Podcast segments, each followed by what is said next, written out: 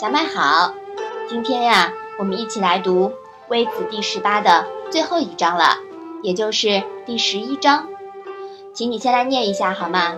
周有八士，伯达、伯阔，仲突、仲忽，叔夜、叔夏，季随、季瓜。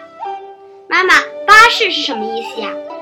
嗯，我们这一章中啊所说的八士呢，现在啊已经不可考证了。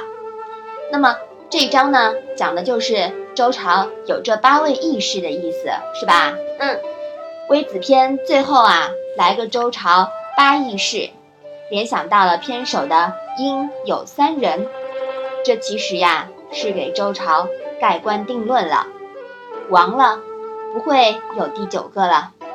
以三开头，八结尾，仁至义尽，加上中间的磨磨唧唧、鼻涕泪水。《论语》还真是挺有意思的啊，是不是啊？嗯，好，我们把这一章啊再来读一读。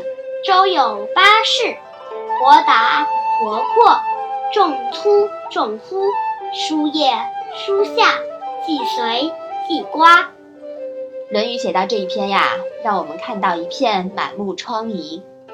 孔子家中的儿子死了，养子死了，身边弟子亡的亡，散的散。国家支离破碎，周朝礼制实质消亡，孔子该有多强大的内心，才能承受这一切呀？当我们以为《论语》会就此打住的时候，天边突然射出一道霞光，然后一轮红日冉冉升起，横扫一切阴霾。同志们，革命的道路是曲折的。